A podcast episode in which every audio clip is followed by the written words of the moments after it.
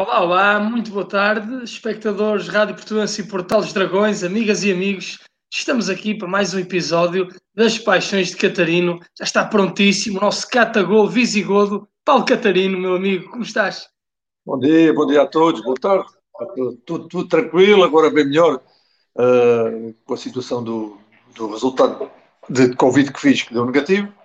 Portanto, estou muito, muito satisfeito e muito aliviado também.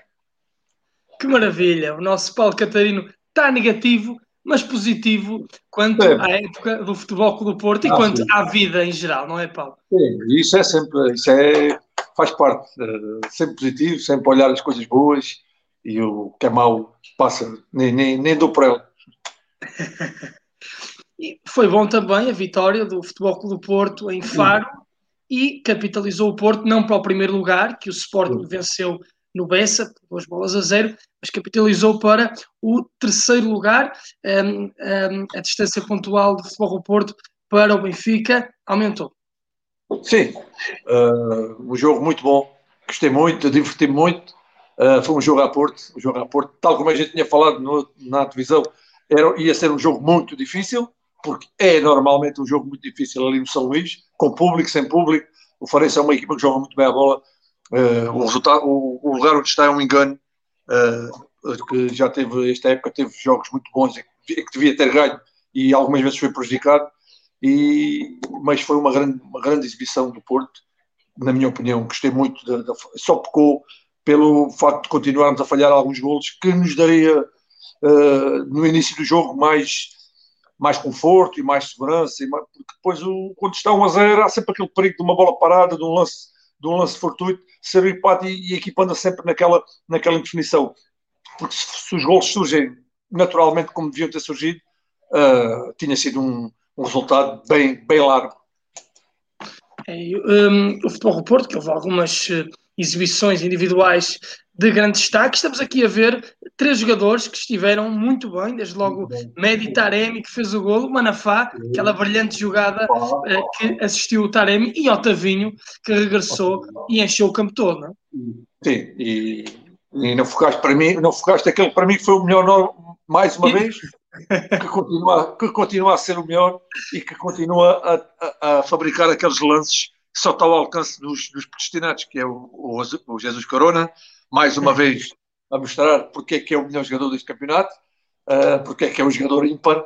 Uh, além desses três que falaste, o Manafá a mostrar mais uma vez que é o melhor lateral direito que nós temos. Não vale a pena falar mal do Manafá, porque o Manafá é aquilo, o Manafá dá-nos muita coisa e é um jogador humilde, é um jogador que, que, que eu particularmente gosto muito, porque tem muita, tem muita velocidade, faz, cria muitos equilíbrios. Não é perfeito nenhum jogador, só o Messi e, e o Ronaldo é que são perfeitos, o resto é, são jogadores todos do, do mesmo nível. E, e o Manafá, mais uma vez, fez uma grande exibição. O Otavinho, mais uma vez, a mostrar que é um jogador ímpar. E não andámos a chorar porque não tivemos o Otavinho, como andam outros clubes a chorar porque não vão ter o Palhinha, que já me, faz, que já me causa alguma, alguma aflição, digo, digo já, a choradeira que capa aí por causa do, do Palhinha não jogar, quando, quando os outros clubes não têm jogadores muito melhores e, e graças a Deus que a gente não faz choradeiras. O Otávio nos jogou dois jogos ou três e nós uh, não ganhámos. Está curiosamente não ganhámos, mas não, não andámos a chorar a semana inteira nas redes sociais. Uh, portanto, foi uma exibição de categoria. Olha, cá está o Tecate de Corona a entortar o uh, Maniqueta. E o Taremi, e o Taremi a fazer aquilo que foi contratado, a fazer golos, à ponta de lança, no, no sítio certo, uh, é para isso que foi contratado. Mas no, no, no corpo geral foi uma exibição muito bem conseguida do Porto, com momentos brilhantes, uh, a querer ganhar o jogo desde o início, muitas oportunidades criadas e só falta afinar um bocadinho a pontaria porque não, não, não, para não passarmos para aquilo que depois passamos no final, que, que, um lance como aquele lance em que a bola bate duas vezes, no posto, uma na trave, um lance fortuito podia ter dado um empate. E estragávamos uma semana em que ganhámos dois pontos a um, a um rival direto.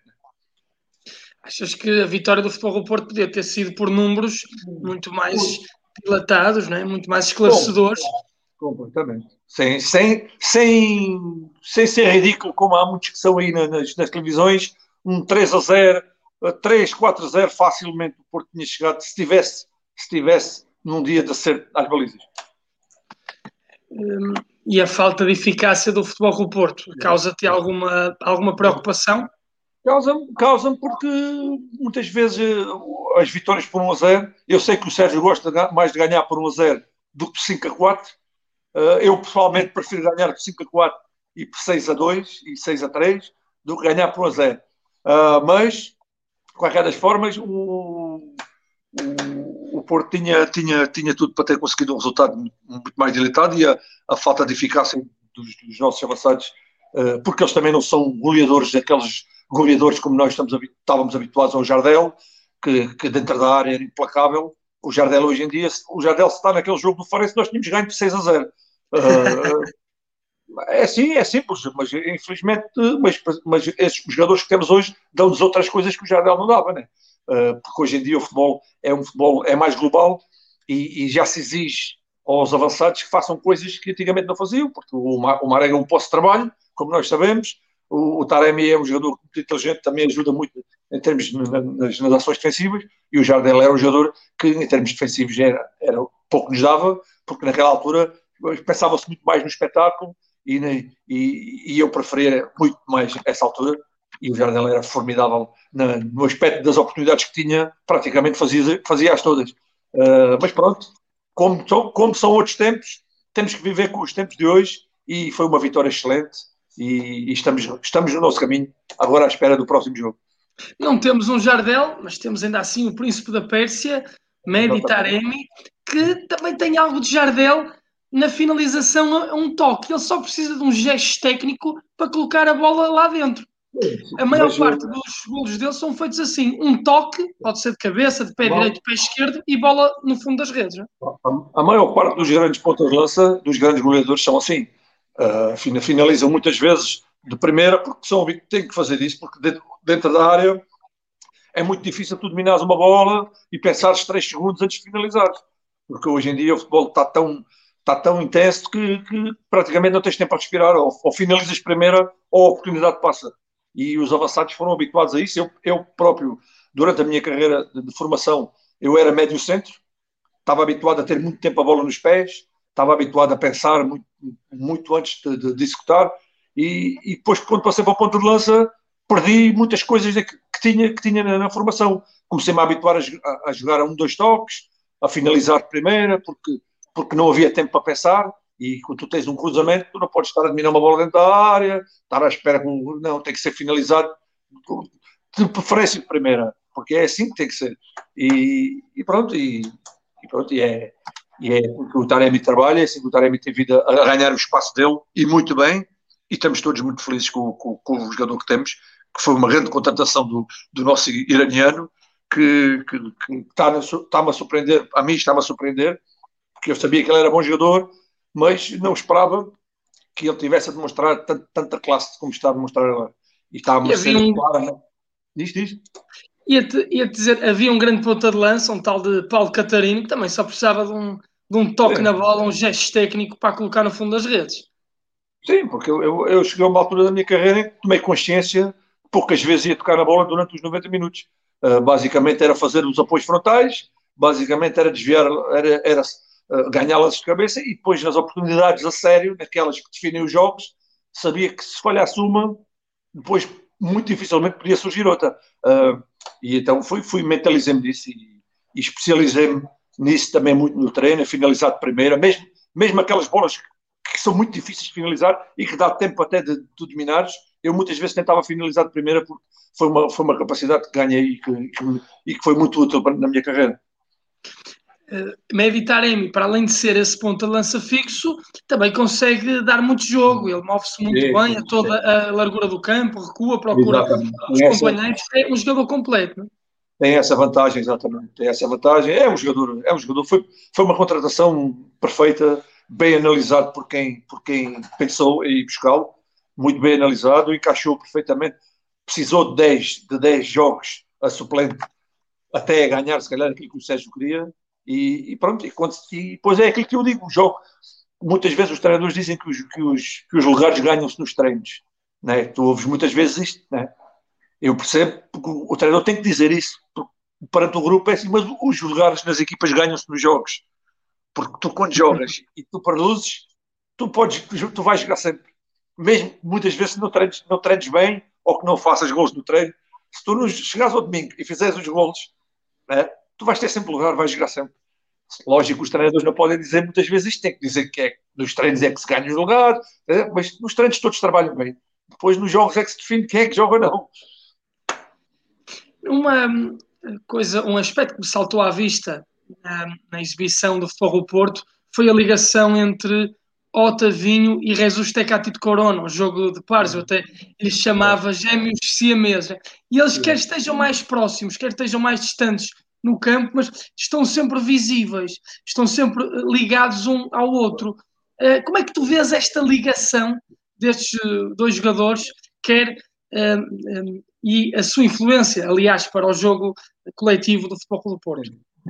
Isto, é, isto tem muito a ver com os anos que já levam juntos, né? o conhecimento que têm de ambos, o, têm ambos um do outro é, é muito grande, já, já estão juntos há bastantes anos e, e nos, é, são muitos treinos, são muitos, muitos jogos, são muitos estágios, são horas, dias juntos e, e isso torna as coisas muito mais fáceis para, para, para um grupo de trabalho, quando tu estás muitas vezes e, e, e no mesmo espaço com, com aqueles jogadores, tu, tu, tu uh, como é que é dizer, tu, tu percebes das características dele, o que é que eles pedem e o que é que eles querem e onde é que eles querem que tu metas a bola e onde é que, e onde é que eles vão buscar a bola.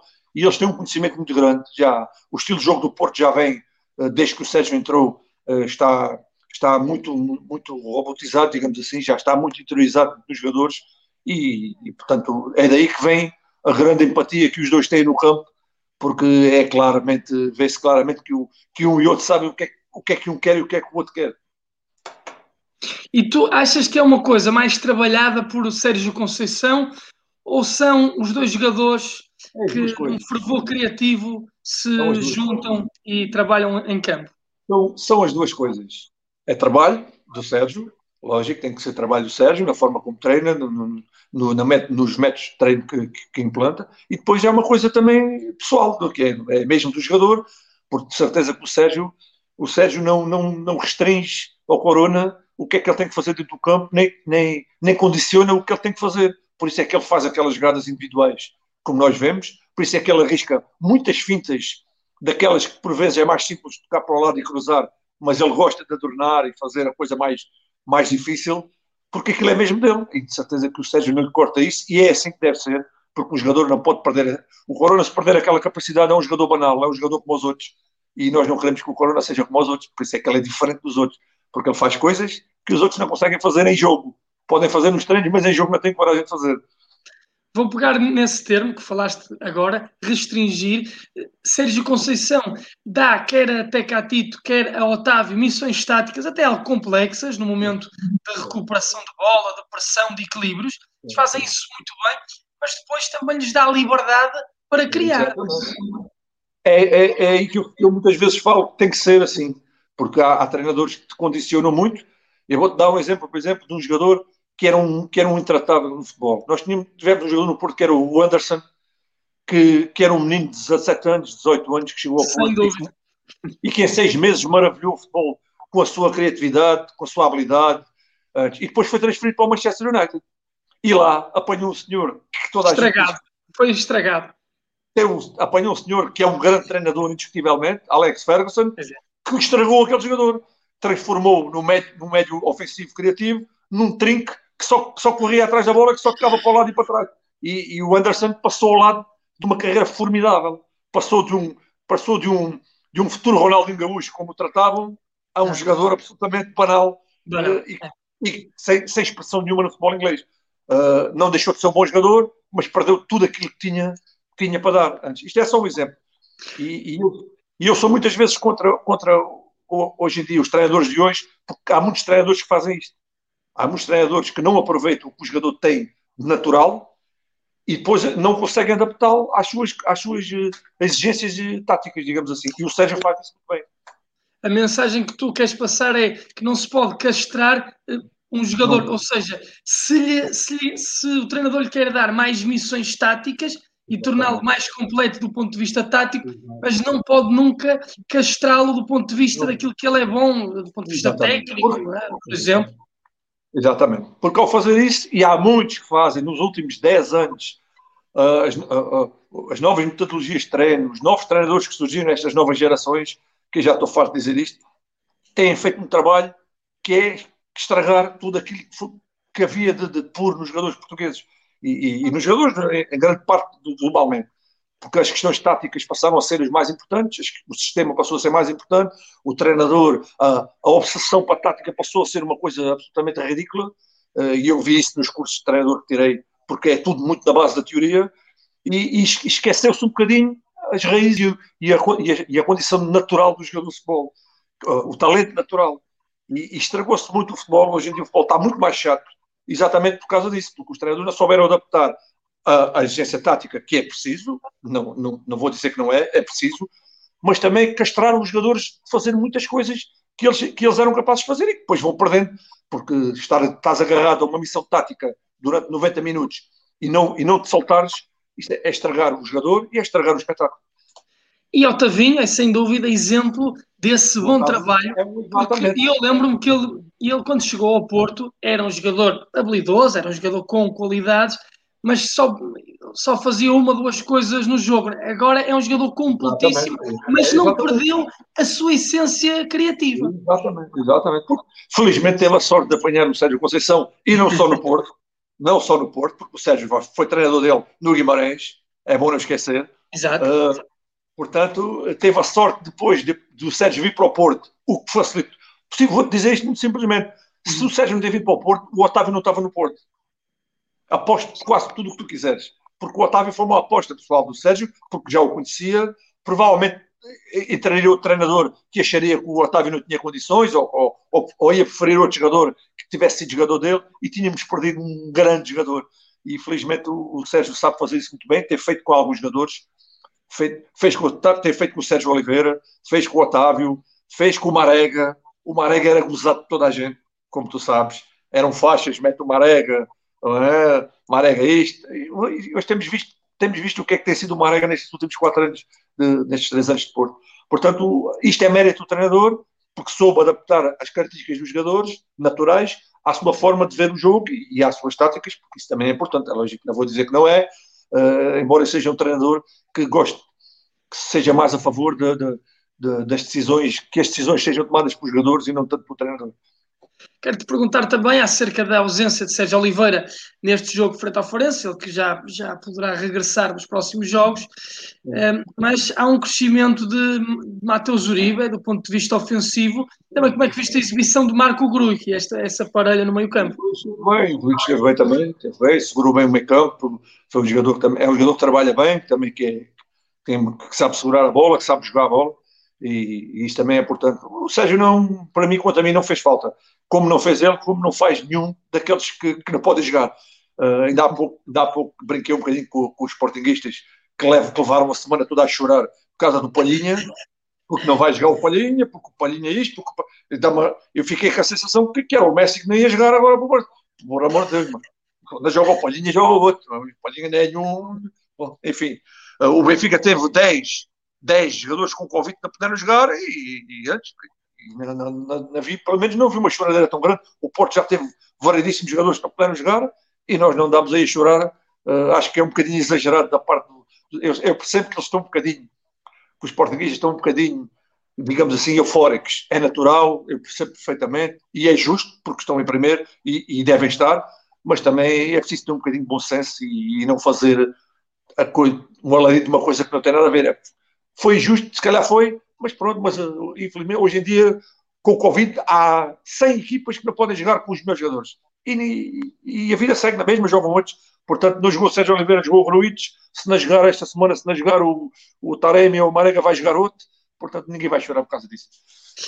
No, no final do jogo, no, no final do jogo, houve aquele desentendimento, aquele desentendimento desaguisado entre a Pep e Lume.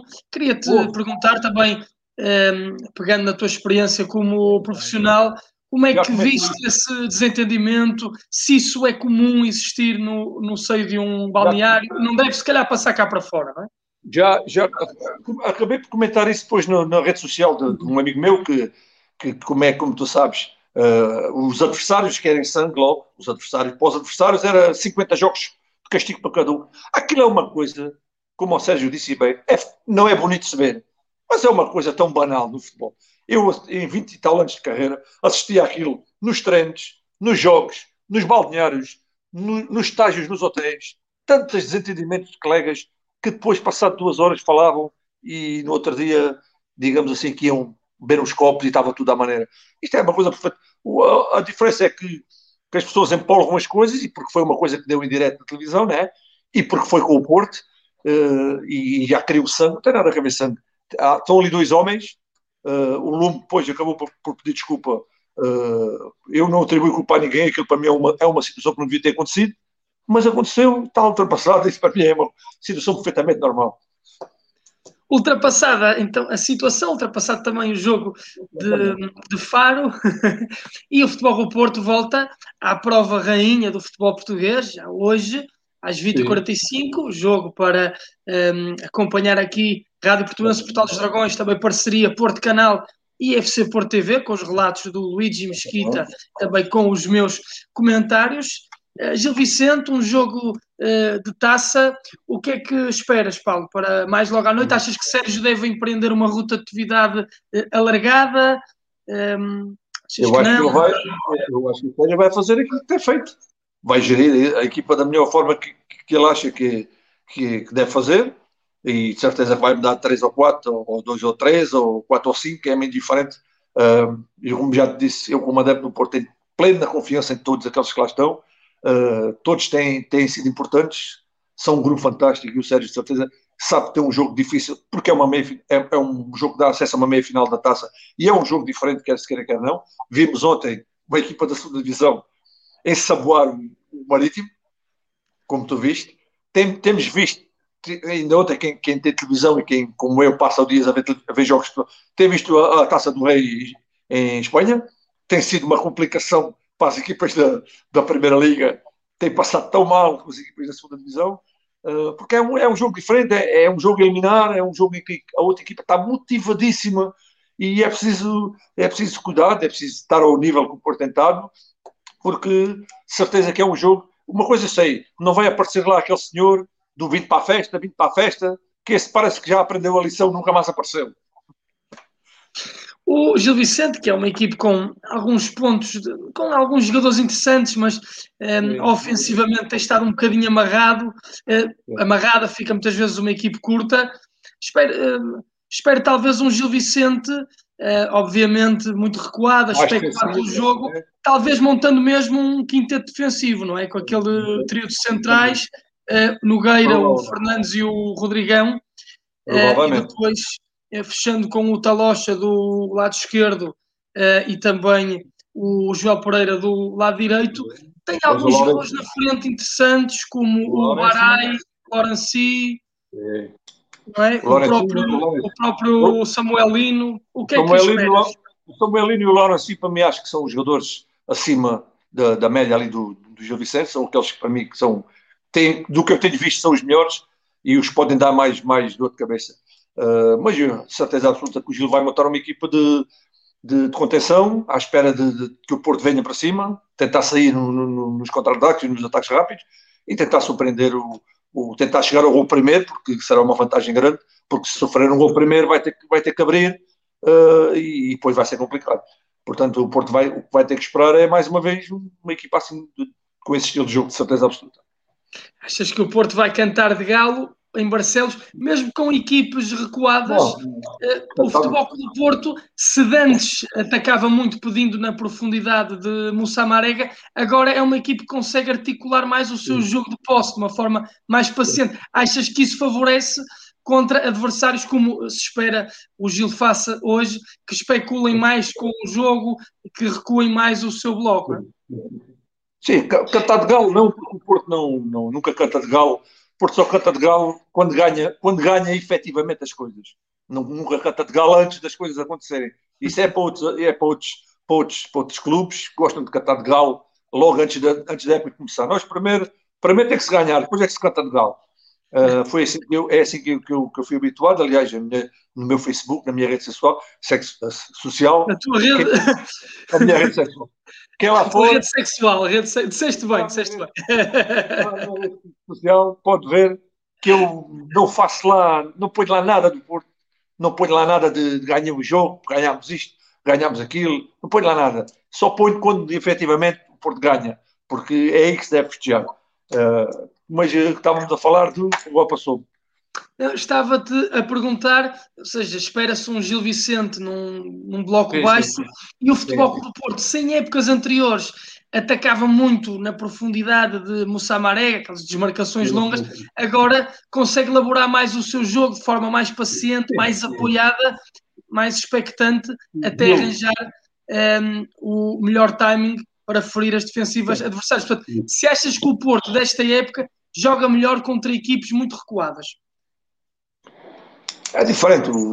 Se, se a equipa estiver muito recuada, também não podes, não podes estar a explorar muito a profundidade do, do Marega. Né? Se a equipa está muito recuada, a profundidade já é fora do campo. Já, já é difícil.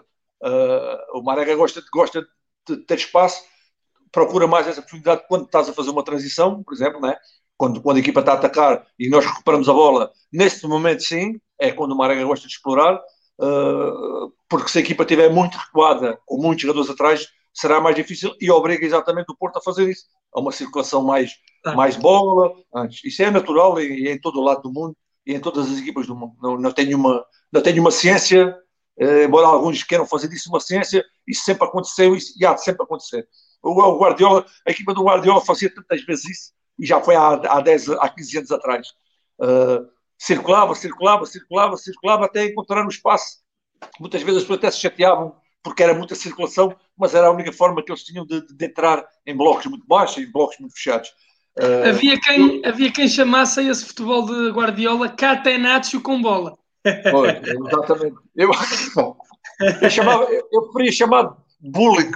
Era mais bullying porque a outra equipa coitada. Era ainda isso. Era isso também. Eu, eu não queria estar na pele dos outros jogadores, porque é a pior coisa que pode haver para um jogador é tu estás dentro de um campo a jogar contra uma equipa grande e só estás a, ver ele jogar e andas atrás da bola. É horrível, horrível.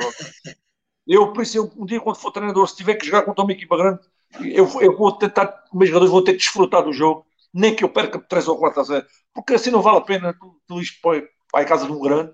Imagina, a Taça Portugal, vais à, equipa, à casa de um grande e pôs 11 jogadores atrás, atrás da linha da bola, não tocam na bola, não jogam. Isso é a mesma coisa que é, mesmo, mais vale não ir. Não é? é um jogo que tem que se desfrutar, tem que se arriscar, e, e, pronto, é assim, é assim, a maneira que eu vejo o futebol é assim. Uh, eu não, nunca, vou ser, nunca vou ser um treinador de resultados, vou ser sempre um treinador mais de, de espetáculo e de, e de, e de, Agora, de resultado, há muito treinador que joga só para o resultado. Joga para o resultado, joga para, para, o, lugarzinho, para o lugar dele, para não perder lugar, porque hoje em dia sabes como é que é, né? O futebol, perdes três jogos, já tens já tens o bilhete à porta. Uh, mas pronto, eu não, eu não ligo muito a essas coisas e fiquem muito atentos aqui ao percurso de Paulo Catarino como treinador eh, e quem sabe ainda vamos ver um dia o Paulo Catarino de azul e branco. ah, isso, isso, isso, como tu sabes, é o sonho, é o sonho de, de é o meu sonho, né? sempre foi. Uh, ter, aquele, esse, ter o nosso emblemazinho aqui deve ser uma coisa formidável. Nem, nem, e pronto, é para isso que, é para isso que eu também que, que, que estou a seguir o meu, meu caminho. Exatamente. Quem sabe um dia, né? comecei como como treinador adjunto, como, sei lá, qualquer coisa, desde que esteja a servir o Porto, para mim seria um orgulho enorme. Pensando também no, no jogo do Rio Ave, frente, frente ao Rio Ave, Futebol Clube Porto Rio Ave. Portanto, hoje esperamos então vencer essa eliminatória frente ao Gil Vicente e depois campeonato nacional. E o Porto joga eh, frente ao Rio Ave, recebe o Rio Ave antes do, um, ehm, do derby Lisboeta, não é? Futebol Clube Porto aí pode cavar vencendo o Rio Ave, vai com certeza capitalizar. Que resultado é que tu querias que surgisse do Derby Lisboa? Eu, eu pessoalmente, eu, eu, posso, logicamente, não tenho, como já estou a dizer, o futebol não é uma ciência e eu não sei, não sei, não sou bruxo, né, senão acertava eram milhões. Mas eu tenho para mim, eu tenho para mim, eu, eu acho que o Benfica vai ganhar. Tenho qualquer coisinha aqui que me diz que o Benfica, pelo menos, não vai perder. Uh, porque eu acho que o Benfica é superior ao, em termos de, de plantel, de jogadores, é, é muito superior ao, ao, Sporting. Embora, embora, isto agora ressalvo, embora o Sporting esteja numa situação bem melhor, com jogadores muito mais confiantes, estão com aquela motivação extraordinária de, de, de imaginar que podem chegar ao fim do campeonato naquele lugar, que seria fantástico para eles. uh, mas estou uh, convencido que, que, que, será um jogo em que vai dar ou vitória do Benfica ou um empate e o Porto, naturalmente, tem que forçosamente ganhar, porque eu pessoalmente faria um empate. Uh, faria um empate porque ganhávamos dois pontos aos dois, uh, cavávamos quatro pontos para o Benfica e ficávamos a, a, dois pontos do Sporting, que é perfeitamente alcançável depois quando o recebermos na nossa casa. Uh, e caso não se, perca, não se perca mais pontos, que eu não acredito também, também tem que ser sincero, não acredito que o Porto, o Benfica e o Sporting não percam mais pontos, percam só nos jogos entre nós. Né? Isso não vai acontecer, porque certeza que vai haver jogos em que, que vão perder mais pontos. Mas uh, será um jogo será um jogo muito interessante de ver. Estou curioso para ver como é que o Sporting vai reagir, vai, vai jogar este jogo. O Sporting está melhor que o Benfica. Ainda ontem, pelo, pelo que eu vi do jogo do Benfica, o Benfica não está com um futebol muito, muito agradável, não está com. Nota-se que falta ali. chegou à vantagem de 2-0 sem o jogo dizer. Sim, sim. O, primeiro gol, o primeiro gol é para os apanhados, portanto, teve, muito, teve muita sorte também. Lógico que depois teve mérito em construir o resultado, mas também teve muita sorte naquele primeiro gol, porque aquele gol é um gol que acontece 100 vezes no, no aquelas três parecia bilhar, que para, mas enfim. Uh, mas voltando ao nosso, ao nosso, temos nós primeiro, antes do Neto, temos Exatamente. nós primeiro pensar no nosso jogo com o Rio Ave, porque vai ser um jogo difícil, o Rio Ave tem excelentes jogadores, não está numa fase boa, mas tem excelentes, excelentes jogadores, e quando se joga contra os grandes, já disse isto mais uma vez, a motivação é 20 vezes maior, porque toda a gente, todos os jogadores do Rio Ave vão querer mostrar, como o Taremi fez o ano passado, quando jogava com o Porto, o Benfica, queria mostrar para quê? Porque se jogasse bem, se, se, se fizesse gols, tinha a hipótese de ir para o Porto e aconteceu. E, e, e estou lá mais no Rio Ave, de certeza penso a mesma coisa. Era assim que eu pensava quando jogava. Se vou jogar contra a equipa que tem em primeiro ou contra uma equipa melhor, tinha que tentar jogar o melhor possível para, para poder andar nas vistas. O Rio Ave, que já tem, eh, se nós falamos aqui de um, de um Gil Vicente que vai especular muito com o jogo, obviamente que o Rio Ave não irá jogar olhos nos olhos com o Futebol do Porto, mas não. é uma equipe que talvez não monte um uh, quinteto, joga só com uh, dois centrais, tem dois Sim. laterais que, que, sobem bem, Ivo Pinto e Fábio Coentrão, também Pedro Amaral pelo lado esquerdo, mas creio que jogará Fábio Coentrão, e depois tem no meio campo 13 elementos, não sei se vão ser esses que vão jogar, mas que tratam bem a bola, Tarantini, Felipe Augusto e com o médio mais ofensivo Francisco Geraldo. Exatamente. Ainda tens, ainda tens depois o Gerson Dalla, que é um, um excelente jogador. Uh, uh, portanto, o Rio Ave é uma equipa que, que, é bom não esquecer que foi à Liga Europa uh, e que teve, e que teve a, a, a, segundos de eliminar o AC Milan. Às vezes as pessoas esquecem-se. E, é o, e é o, é são os mesmos jogadores que lá estão. portanto, há alguma coisa que não funcionou ali com o Mário Silva, continua a não funcionar há, há um déficit de, de, confiança também enorme e, e é preciso cuidar, muito cuidado com estas equipas, porque Diz Eu estava-te a falar da estava a falar da constituição do meio-campo do, do Rio Ave, tem eh, elementos que tratam bem a bola, mas depois também conseguem ligar com o setor ofensivo, e aí sim tem o Gel Sandala, que tu falaste, mais a partir de avançado centro, e depois jogadores muito refinados como Gabrielzinho Gabriel e Neshino, o jogador japonês que chegou agora, já tem feito furor, né? São jogadores nos últimos 30 metros que podem desequilibrar. Sim, sim, são jogadores perigosos. É, e o Porto vai dar espaço.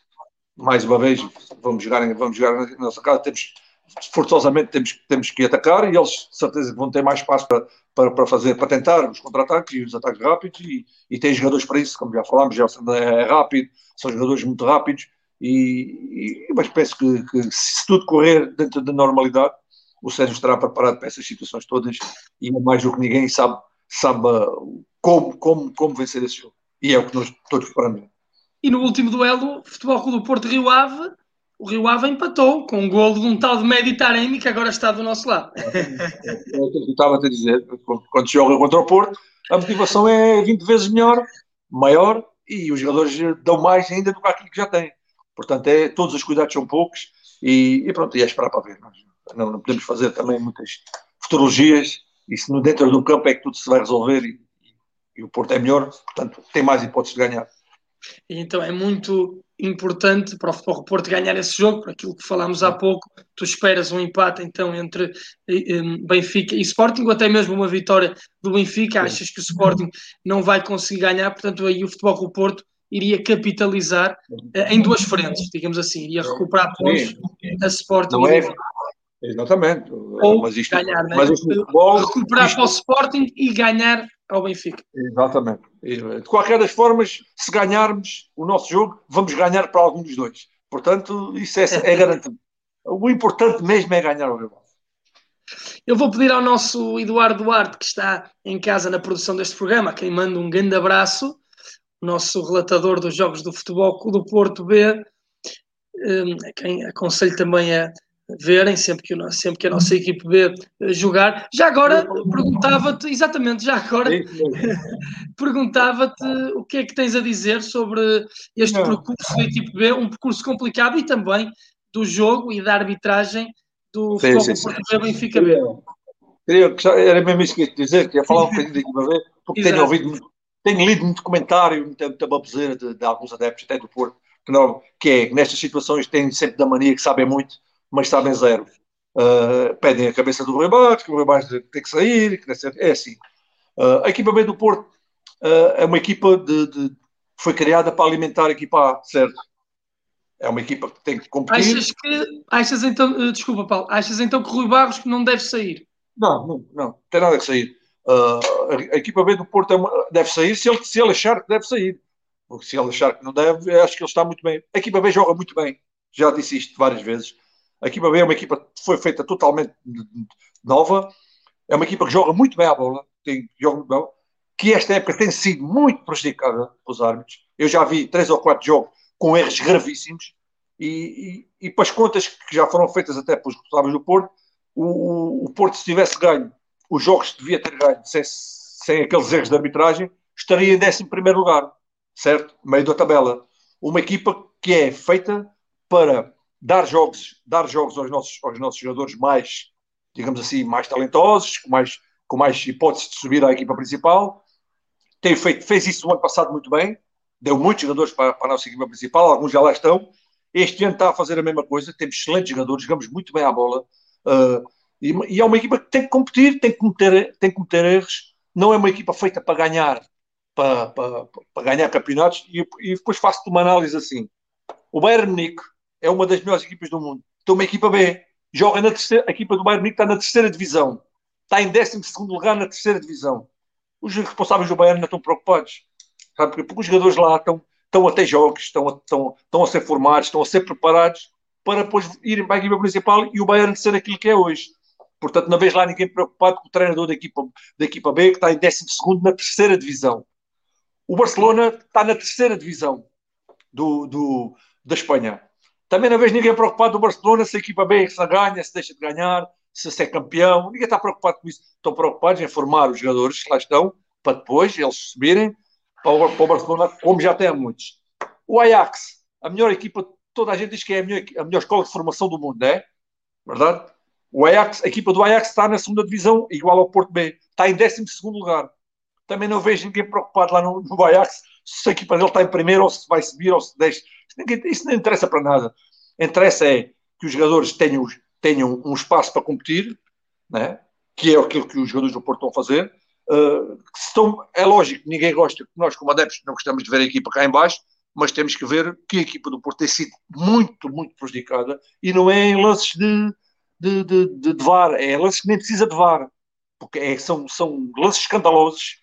Desta semana com o Benfica foi o que foi, com o Estoril foi uma vergonha, com, portanto, nós, o Porto, tranquilamente, a jogar bom futebol com miúdos que estão, estão agora lá na equipa, estava tranquilamente a meio da tabela.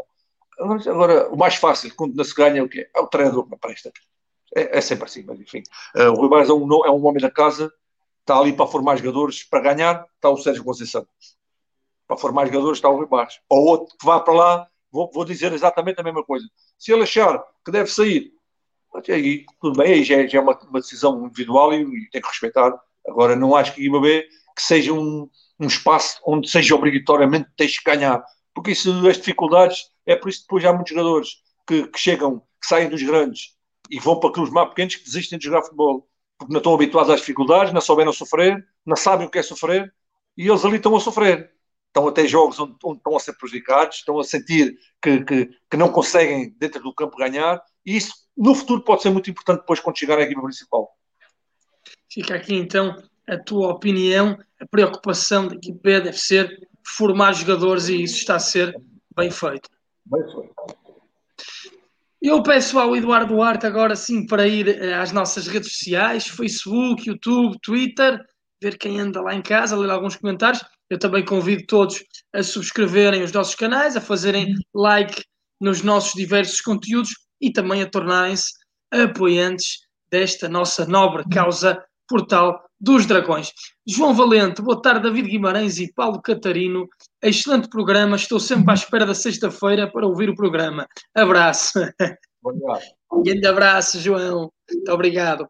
Rui Pereira, a melhor maneira de acabar a semana é mesmo ouvir as histórias do Catarino e mais logo a celebrar mais uma vitória do nosso Porto. Ora, nem mais. Mais importante ainda é mais logo ganhar. Mas de facto, eu, esta é a melhor maneira de acabar a semana e é. mesmo para mim, eu fecho a semana em beleza aqui eh, no, nas Paixões de Catarino com o meu querido Catagol. Mário Carvalho, a choradeira está na capital. José Carlos Vasconcelos Oliveira, Catarino, para a equipe B, estou sempre à espera dos programas do portal, que são excelentes e têm excelentes apresentadores e convidados. Abraços de Gaia, Força Porto vence por nós. Muito obrigado, José Carlos Oliveira. Obrigado, sempre muito elogioso com o nosso trabalho. Obrigado. Sempre presente. E a nossa Laura da Paixão, a nossa adepta, creio que do Grêmio de Porto Alegre, se não estou enganado. Ela que eh, outro dia ficou triste. Ver. Estive a ver ontem, estive a ver. Perdeu, perdeu e bem. Infelizmente perdeu bem. para ela, mas perdeu muito bem porque o Flamengo foi muito melhor. É, eu, um, ela que nos falou, creio eu, no último programa do Granal, que é no, no derby também do, do Grêmio com o Internacional. Eu creio que a Laura é adepta do Grêmio. Creio que tinha, ficou, e do, Benfica também. Desiludida com o resultado. E é adepta uh, do Benfica. Diz-nos a Laura: Oi lá, meus queridos desportistas, beijinhos para todos. Mais uma vez, exatamente, o Grêmio perdeu, estou triste pois meus times só perdem aqui no Brasil, sou gremista. Ah, exatamente, está aqui ela a dizer-nos na mensagem. Em São Paulo sou palmeirense, em Portugal sou Benfica. Ganhando ou perdendo, não abandono os meus times do coração. Por isso, é, por isso é que está triste. Se fosse do Porto e do Flamengo, estava feliz. Mas a nossa Laura da Paixão, apesar de ser benfiquista aqui em Portugal, é, é uma assídua espectadora e ouvinte dos nossos programas. Um beijinho é muito grande para ela. É uma, nós... é uma... Exatamente, e nós, nós gostamos de ter aqui os rivais que, têm, que são, são desportistas e que têm desportivismo. Sem dúvida. E nós ficamos tristes que ela fique triste pelo Grêmio e pelo Palmeiras, mas ficamos contentes que ela fique triste pelo Benfica. Já, já agora, também queria aproveitar também, já, ah, vais ler mais mensagens, leio, depois já digo. Uh, boa tarde, David, Luigi e Catarino. Aqui também mandar um grande abraço para o Luigi, que mais logo estarei com ele. Catarino, o que achas da quase contratação de PP e o que pensas sobre a não volta de Hulk ao futebol europeu? Que o nosso Felipe Portela, sempre connosco. É. Quanto ao PP, acho que é uma grande contratação. Já é um miúdo que já, que já vem seguindo há algum tempo, praticamente desde que se começou a falar dele, e com a saída do Sublinha, ele assumiu a, ele assumiu a titularidade no, no, no Grêmio e tem feito uma época fantástica. E pelo que ouço de alguns amigos também que tenho no Brasil, que também peço logo informações quando, é, quando são estas coisas.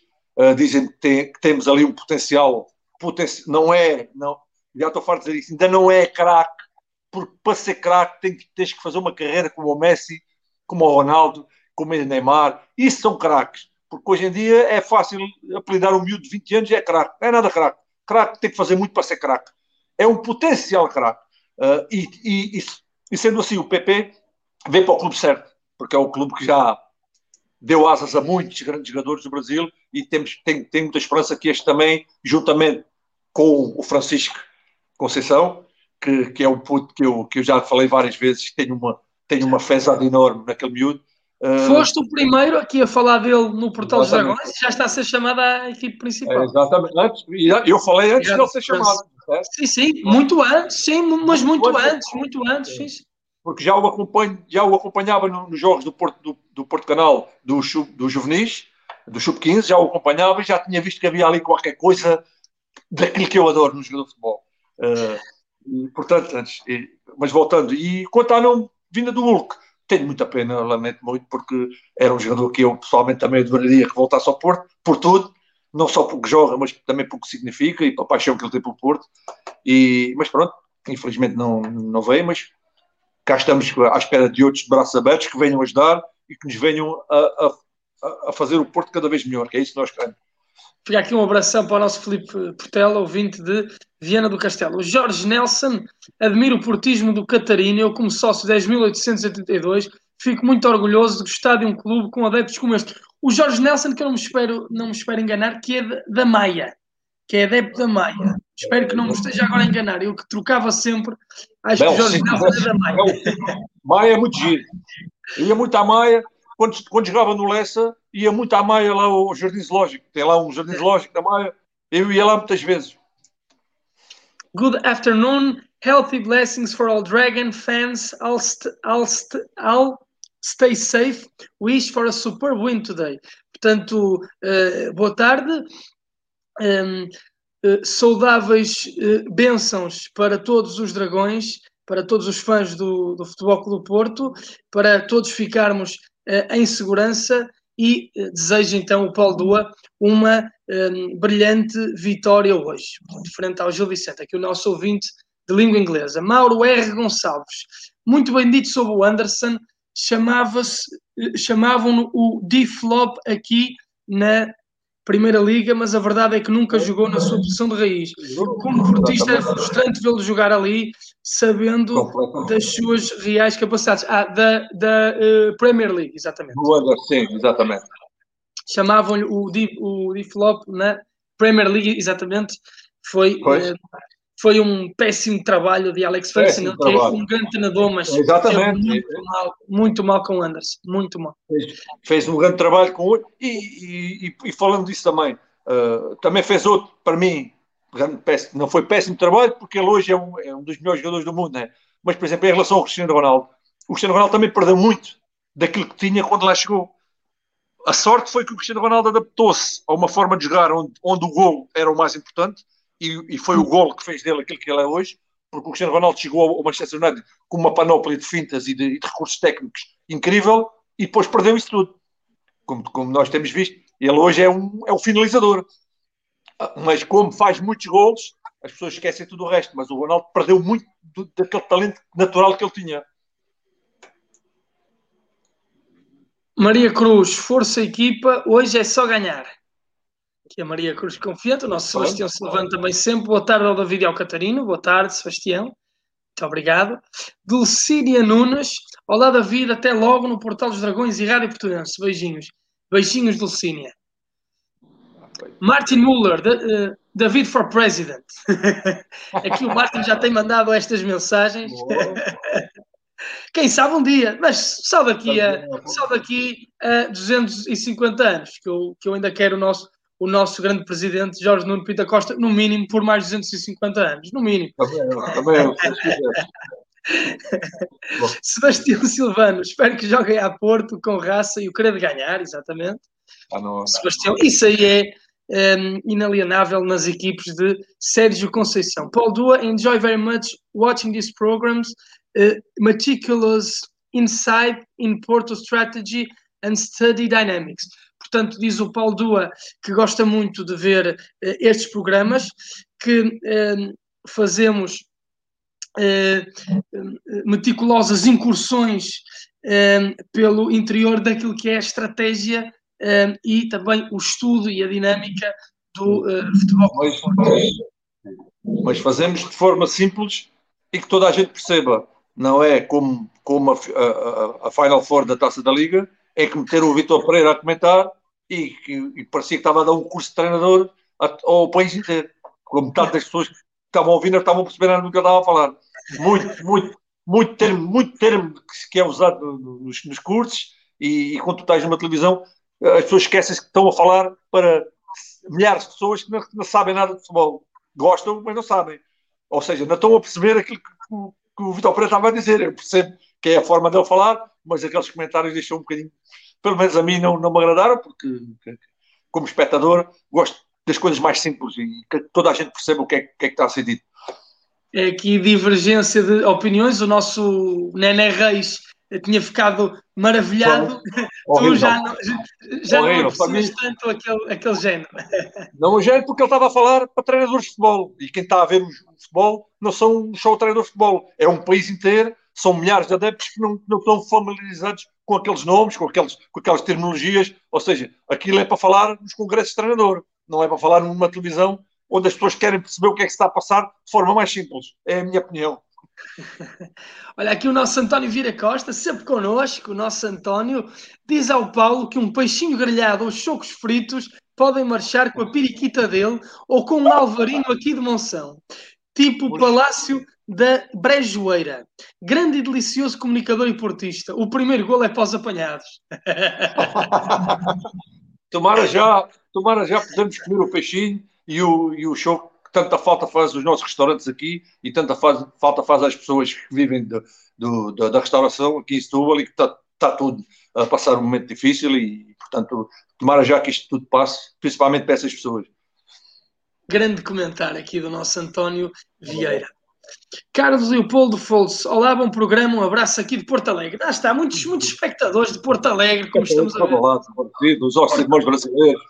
Exatamente. E o nosso Porto também tem sido muito alegre. Paulo, ah, muito alegre é também. Um, David, diz, diz. Ah, sim, tu ainda querias. Não, não, não, diz, diz, diz, diz. Tu, tu ainda querias acabar, dizer uma coisa. Sim, sim. Antes de acabar e antes que me esqueça, queria dizer uma coisa importantíssima, eh, porque o futebol para mim é muito mais do que discussões de rivais assim. Queria desejar ao, ao, ao Mr. Jorge Jesus, que eu sei, porque sou, sou, além de ser amigo dele, tenho pessoas em comuns que, que, falam com ele, que sei que está a passar um momento difícil, porque o, o, o Covid dele tem, está com algumas implicações, não é aquele Covid que, nós, que muitos de nós temos e tiveram, que, que, são sintomáticos e que não sentimos nada, o Mista está a passar um momento difícil e, e, aqui não há, não há que ter problemas de dizer por ele ser um rival, eu queria desejar as melhores ao Mista Jorge Jesus, que volte rápido, que, que, porque isso é, a vida é muito mais importante do que qualquer coisa no futebol. Ficam aqui então os nossos desejos para uma rápida recuperação ao treinador Jorge Jesus. Não há, não há rivalidade que impeça é. esse tipo de desejos, obviamente. As melhores então para o treinador Jorge. Até porque um dia, até porque um dia tenho a certeza que ele vai ser treinador do Porto. Espero que não seja já, só quando o Sérgio lhe precisar sair. Uh, mas se o Sérgio estiver aqui um dia para o Barcelona ou para o Real Madrid, o Jorge Jesus para mim seria um prazer enorme estar a suporte. É, a minha, é, é, um, é um gosto pessoal. Fica aqui então os desejos do Paulo Catarino, caso Sérgio Conceição saia, um dia um, daqui Não, a. Seja bem tarde. Exato. Fica aqui então essa possibilidade, rápidas melhoras a Jorge Jesus. Paulo, hum, tu eh, esta semana uh, escolheste os melhores 11 de sempre, uh, quer uh, o melhor 11 que, de jogadores do, de classe mundial, os melhores para ti, os melhores jogadores e os jogadores que mais te marcaram de todo o futebol mundial, e também o melhor 11 com quem jogaste. Vamos começar pelo melhor 11 com quem jogaste, os teus colegas. É verdade. Fui, para já, agradecer ao Sindicato de Jogadores de Futebol Profissional, que me fez o convite para eu participar numa rúbrica que eles têm, que é exatamente isto, que é o melhor 11, o melhor 11 da minha carreira contra o melhor 11 que eu vi. Que eu vi não, que eu acho que é o melhor. E eu fiz as minhas escolhas, digo já que foi muito mais difícil escolher o 11 da carreira, porque eu joguei em 28 clubes, portanto tive mais de 500 colegas e tudo, e, e muitos deles grandes jogadores, e foi muito difícil escolher 11 do meio de 500. Muito mais fácil foi escolher o 11, o 11 mundial. Portanto, começando pelo, começando pelo 11 da minha, da minha carreira, na baliza escolhi o Marco Tábuas. Marco um Tábuas. Foi um guarda-redes que jogou comigo, mais conhecido pelo Tubarão, que era, que era o apelido dele, o Tubarão. Uh, é, é, um dos jogadores mais, mais engraçados que eu, que eu, que eu conheci na, na, na, minha carreira. É um amigo, é um amigo pessoal, um amigo de casa, de família. Tenho um enorme orgulho de ser amigo dele. Uh, um grande guarda-redes, era um grande guarda-redes, jogou 15 anos no Vitória, 15 anos no Vitória de Setúbal, 15, fez uma vida inteira no Vitória de Setúbal, portanto foi a minha escolha para guarda-redes. Depois da lateral direito, um jogador que, que os portistas conhecem por razões uh, mais, mais lamentáveis, que é o Lyon, uh, que está envolvido e por acaso ontem falei com ele, só aqui para. Falei com ele ontem, uh, e por, por curiosidade perguntei-lhe sobre, aquela, sobre aquele caso em que lhe envolveram. Exatamente. E, lamentavelmente, e lamentavelmente ele confirmou-me que realmente é verdade que foi, que foi, que foi, foi. Aliciado. Para, foi abordado para aquele senhor, ele e o Cássio, para aquele César Boaventura, que é um, que é um parasita do futebol. Aliás, ele disse-me, Catarina, se eu apanhar na rua, se estiver com o carro, atropelo. Foi o que ele disse. E, e fizeste, desde a primeira hora que ele abordou os jogadores, ele denunciou, exato, denunciou logo à, à, à, polícia e a polícia foi para cima do, do, como nós, é um caso que está, que é, toda a gente conhece, portanto, é só para esclarecer isso. O Leão foi o meu lateral direito, foi meu colega no Torrense, grande jogador, grande jogador, humilde, simples, uh, um jogador que, queria, que via-se que queria ser jogador de futebol e felizmente chegou a um patamar bem alto, porque merece, porque é um, é um grande jogador. Uh, central, escolhi o Ricardo Carvalho, acho que dispensa apresentações. o, meu, o meu menino do, do Vitória de Setúbal, que raramente abria a boca, teve, teve a infelicidade de calhar o meu lado no balneário e que eu atazanava-lhe a cabeça todos os dias uh, e que ele já não podia ouvir. porque eu tentava, tentava brincar muitas vezes com ele, porque ele era muito fechado, sempre foi muito calado, e ele muito assim, muito envergonhado, e eu puxava por ele, e sabia também que ele ia se tornar aquilo que foi um dos melhores centrais do mundo. O Ricardo Carvalho, que já referiu em recentes entrevistas que o ponta de lança mais difícil de marcar que ele enfrentou na, na carreira havia sido uh, Paulo Catarino, Catagol. Exatamente. Nos treinos, nos treinos dava-lhe água para a barba. Uh, do o outro central que escolhi o Isaías, grande central do, do Boa Vista, foi meu colega no Lessa, infelizmente já falecido num acidente no Brasil. Um grande homem, grande jogador, fantástico capitão. Adorei, adorei ser colega do Isaías.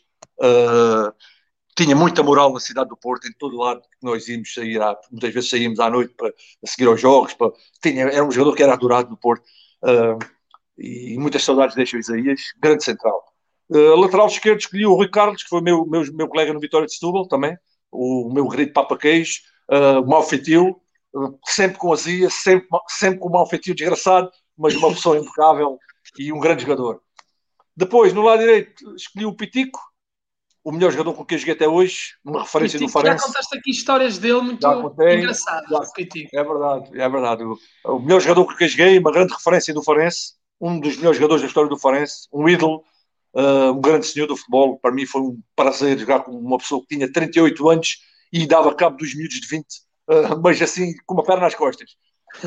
Depois, escolhi para o médio centro o Cal. O Cal é um jogador que não é muito conhecido do público em geral, é um jogador que jogou comigo no Pinhal Novo.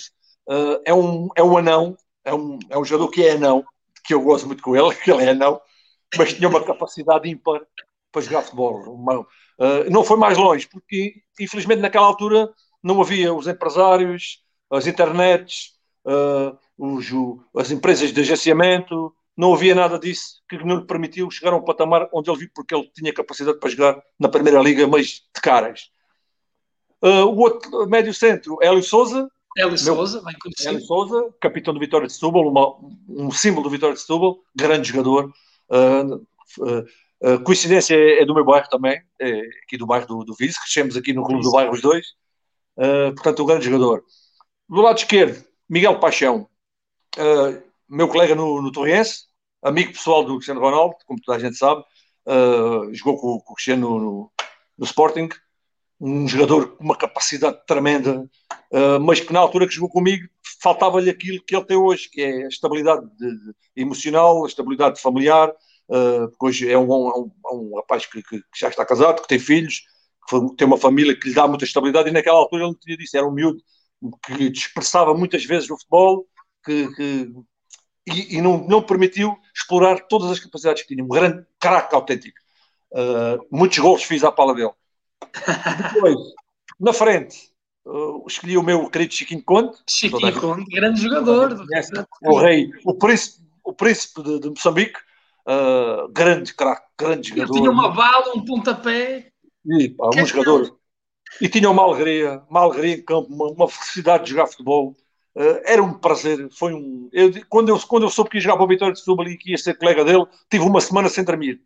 Porque ele aqui, ele aqui era um, é um ídolo aqui em Setúbal. Pois é. Uh, E depois, no, o outro colega da frente, escolhi o Ricardo Silva, que é um jogador também que jogou comigo no Olivais em Moscavide, mais conhecido por Patolas, que também é outro, é outro jogou no Boa Vista, jogou no Santa Clara, jogou no Vitória de Setúbal, e que era um jogador, e eu lembro só de um episódio dele, nós, quando estávamos no Olivais em Moscavide, o Sporting B estava para não descer, estava à rasca para não descer, e foi jogar a Moscavide e levou oito jogadores da equipa principal, porque queriam ganhar para sair da posição que estavam, estavam levou oito jogadores, Stapinto, Quiroga, uh, um, César Prates, só, só o exemplo de uh, Ricardo Fernandes, uh, Zé Fonte, resultado final, quatro para o Moscavide, um para o Sporting B.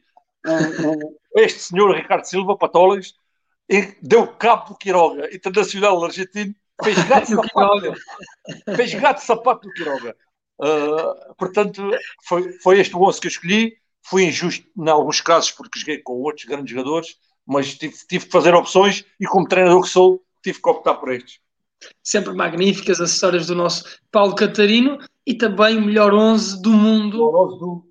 O só, só referente do melhor... Sim, o melhor 11 do mundo escolhi o Vitor Bahia, que muita, que muita estranheza deu a certas pessoas no, na minha, no meu Facebook, que me perguntavam. Eu li, eu li, eu li um que bocadinho. me perguntavam, realmente faz-me confusão qual é, qual é a, a, o espanto. Vitor Bahia foi, o, foi um dos melhores guarda-redes do mundo, mas em Portugal foi o melhor, como diz José Mourinho, a, a léguas dos outros. A léguas. No mundo, ganhou o que muita, muitos nunca ganharam. Portanto, para além de ser o meu ídolo, lógico que também contou, né? porque também é, tem que ser assim, é, minhas, é as minhas paixões, portanto eu é que escolho uh, Vitor Bahia de caras. Depois escolhi Roberto, uma defesa de três, Roberto Carlos, Beckenbauer e Cafu. Penso que chega perfeitamente. Hoje em dia toda a gente joga com três defesas, com três marrecos e toda a gente acha que é espetacular e que chega. E eu meti Roberto Carlos, Cafu, não chega. Por amor de Deus dá-me vontade de rir. havia, havia algumas, algumas pessoas que perguntavam: só três defesas? A ti quem é que defende? Depois ele respondia com razão. Quer dizer, hoje em dia, qualquer equipa de Marrecos joga com três defesas e chega. Eu, com, três, com três génios, não chega. Depois escolhi, um, um, joguei num esquema de 3-5-2, o 5 do meio campo, Cristiano Ronaldo da esquerda, Ronaldo Gaúcho, Maradona e Messi no meio, e Fute no lado direito. Na frente, Bem, Pelé é uma Ronaldo. imparável. Isto é uma equipe Pelé imparável. E Ronaldo. E depois havia malta que perguntava: e quem é que defende? E eu respondia ao meu amigo: esta equipa, se existisse hoje, ia ter 90% de posse de bola. A outra equipa com 10% ia fazer o quê? Explica-me lá. É, é, exatamente isso. É exatamente esta, equipa, isso. esta equipa, aos 20 minutos, estava a ganhar 6 a 0. É que as pessoas esquecem-se que pus. São 11 génios que estão ali. 11. São os 11 jogadores fizeram a história do futebol. São 11 jogadores com capacidade para resolver um jogo sozinhos. Portanto, estavam preocupados que é que ia defender. Tomar a outra equipa conseguir ter bola, quanto mais agora atacar. e o Vitor Bahia sozinho na baliza defende tudo, não é? Porque, não, no fundo, pensando que o Roberto Carlos e o Cafu atacam, portanto fica só o Vitor Bahia e não, o Beckenbauer e chega perfeitamente. O Cafu e o Roberto Carlos não precisavam de atacar bastava segurar ali atrás com o Beckenbauer. É? Não sei qual é, qual é a confusão que as pessoas fizeram, mas enfim, as pessoas gostam. Hoje em dia o futebol gostam mais de, de 11 trabalhadores do que de 11 génios. Eu sou ao contrário. Eu prefiro aqueles que resolvem do que aqueles que me atrasam, que jogam para trás, para o lado, para trás, para o lado. Eu podia muito bem, eu, eu tive que fazer uma opção, porque para entrar, por exemplo, o Ronaldo Gaúcho, eu tive que optar de tirar um defesa, por exemplo, o Maldini, que era um, um defesa que, que encaixava ali bem, né? ou o Baresi, mas tive que optar, sim, sim. Optei, optei, por dar prevalência ao espetáculo do que ao, ao aspecto defensivo. Bem, mas Messi, Ronaldinho e Maradona ali naquele trio Não. de meio campo. Aquele trio do meio campo era difícil, era difícil alguém ter bola.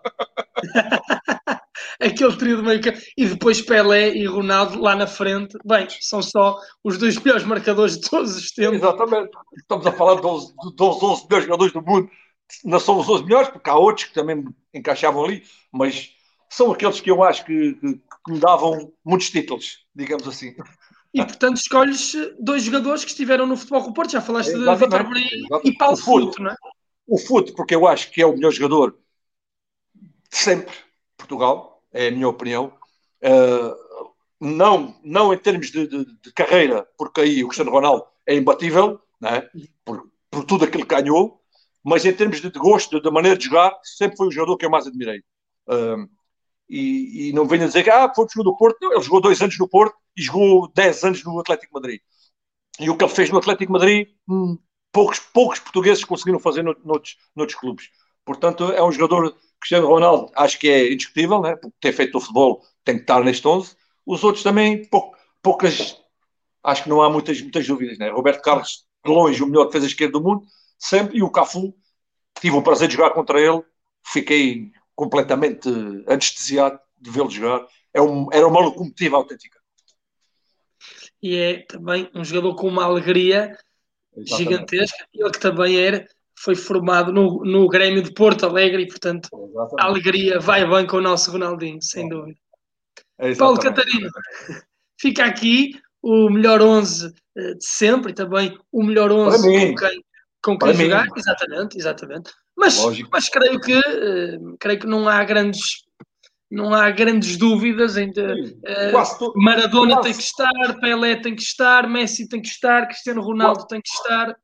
Quase toda a gente concordou, com algumas exceções que acharam que o Vitor Bahia, por uma questão de ser do Porto, porque não me venham com histórias, é lógico que os rivais não gostaram, uh, porque se eu tivesse metido ali o Damas ou o Bento, a, a maior parte deles dizia que estava bem. É? Mas não, estamos, não vamos não, mas, comparar. Mas o Vitor Bahia é sem dúvida um guarda-redes mais completo que esses e até comparar. o número de títulos. Porque não tem comparação. Aqui, Paulo Futre poderia ser o jogador mais questionável, mas aí tu já falas mais com o coração, não é? Digamos Sim. assim. Se bem que, mesmo assim, é um jogador genial, disso ninguém tenha dúvida. Ah, os mais novos não sabem, mas no, no ano que o Maradona foi considerado o melhor jogador do mundo, o, o Fute foi considerado o segundo melhor jogador do mundo. Pois, foi, o, foi o, bola, o Maradona foi o bolador e o Fute foi o bola de prata. Portanto, estamos a falar de um gênio. É só para, para quem não viu, visse. E ele que até tinha uma capacidade de condução de bola e de drible em progressão muito semelhante à do próprio Maradona. É? Exatamente. O estilo de jogo era, era, era um bocadinho mais, mais, mais explosivo, mais largo, mas era praticamente do mesmo estilo. Exatamente. Paulo, foi um grande programa. Como um abraço. Grande programa. Muitíssimo obrigado. É, como diz o nosso ouvinte, a melhor forma de terminar a semana. Sem dúvida. Um grande abraço a todos.